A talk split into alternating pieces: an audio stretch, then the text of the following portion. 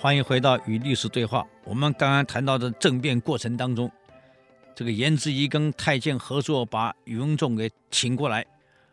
郑仪嘛，急中生智，干脆把大臣全部招进宫，两派人马卯上了。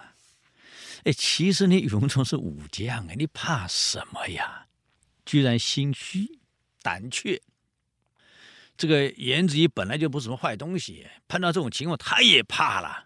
啊就像秦舞阳一样，刺杀秦王，把自己心慌了啊！所以在外面杀人可以啊，真到战场不一定行啊，恐慌了。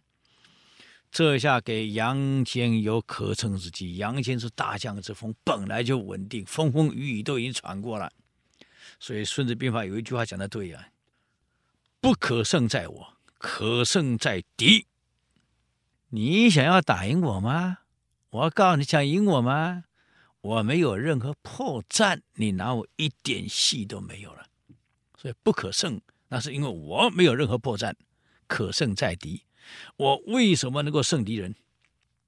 因为你破绽出来了，让我有机可乘了。所以，我让我这个不多，让我们想到土木堡之变。你明中率三十六万大部队，三十六万。瓦剌才五万骑兵哎，怎么可能赢你呢？而且是黄塞在正中央，中军嘛，前后左右都是部队，总共三十几万。那么中国人打仗是布阵的，这跟罗马是一样哦。我想以前我们有一部电影叫做《万夫莫敌》，可能各位看过了。呃，，Kirk Douglas 演的，这有有个说的克克·道格拉斯叫寇克·道格拉斯演的啊。他原来是在格雷迪特，就是那什么战斗战斗士，后来受不了欺压，造反了。你想，所有的格斗士本来就是训练来格斗的，那一对一格斗，你兵士不是他对手，我跟你，一个打你十几个很正常。这格斗士串联起来有好几万人，再加上当时被欺压的老百、被罗马人征服的民族、被欺压的百姓结合起来，二十万部队，浩浩荡荡杀向罗马来了。罗马行政官也有这个元老院通过，也率二十十几万部队，就这样正式交战。再里我们想，这些格斗士不是每天训练格斗的吗？应该很会打呀。嗯，各位别忘了，单对单那是打架，你行啊？打仗不是单对单。罗马的部队是非训练非常有素的，完全是排阵型，一阵一阵一阵一阵的。整整齐齐，这些格斗士派出来的是会格斗没有错，可是没阵型，冲啊，一起冲，那个叫做乌合之众。也就我们不明白什么叫乌合之众，你们打仗没队形的，没有受过严格训练的啊，就那一战，格斗士率领二十万全军覆没，完了，打仗讲队形的，不是给你乱来的，所以。不可胜在己，你要赢我，我队形不乱，没有任何的破绽，你怎么赢我？可胜在敌，当敌方露出破绽的时候，你完了。土木堡之变，大将军已经排好了阵势，瓦剌是一点办法没有。个太监王振怕死，乱指挥，阵一乱，完了。这瓦剌一看机会来了，五万大兵一支箭直冲中军。他不管你旁边的部队，我不管，我就直冲中军。皇上那里，皇帝被俘虏了，其他部队怎么办？所以土木堡之变，明中输掉了。如果不是王振胡乱搞，那一场战争不会输。所以我告诉各位，指挥官是非常重要的。三大三军你不会指挥，一乱你就是败局。我告诉你，这一次政变中一样，言之仪。宇文仲败局定了，慌了，阵脚一乱，所有太监一乱，杨坚稳在那里，从从容容的，毫不客气的下令抓起来，就这样把宇文仲，把这些太监们、宦官们，把颜子仪全部抓起来，下到大牢里去了。政变成功了，现在司令由我来发号了。杨坚被拱为首领后呢，率领郑仪、刘访这些人就出了一个假诏书，啊，用皇上名字，当然皇上死了没人知道啊，还没有对外公布哦，只有这些政变人知道哦。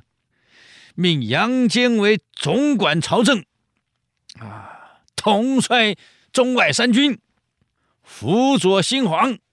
等这公布后才宣布皇帝死。你看，辅佐新皇，八岁的宇文山当皇帝，请问八岁能干什么？而且是虚岁耶，啊，不是十岁八岁耶，而且是虚岁八岁啊。杨坚在利用假诏书，整编收编了京城的所有护卫队的指挥权。哎，京师要安全，一定要有武装力量。这武装力量不控制在你手里，你这些领导、这些掌握实权，就算你总揽朝政，没有护卫队的权力，你还是危险。全部收归，就这样稳定政局。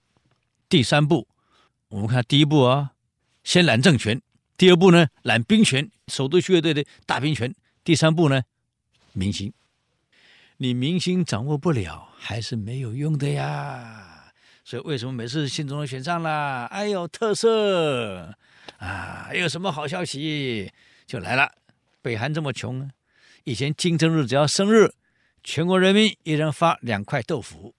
我我在北京碰到北韩的学生，我给他们笑死了。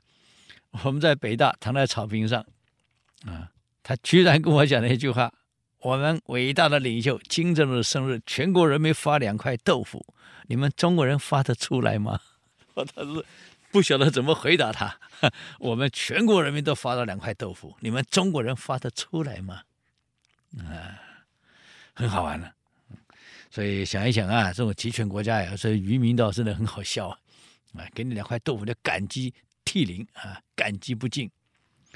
台湾哪里需要两块豆腐？选举时给两块豆腐，你票都不会投给他，太少了。所以这下你要收揽民心，怎么收揽？因为云云在世的时候，大家都知道，每天就是喝酒跟女人啊，每天就是搜刮要钱，所以令了很多政令非常严苛。为什么？怕人家来上谏，怕老百姓造反，所以政令非常严苛，刑罚非常残酷，而且呢，税收非常沉重。老百姓已经到了群心崩害，崩是崩溃，害是害怕，所以就完了，人心浮动了。哪有那么多钱给你这样收？不拥护还被惩罚，可能被斩首。杨坚一上台，马上我们刚刚处理三件事：一个是政权，一个是兵权，第三个老百姓的民心。你看杨坚怎么做？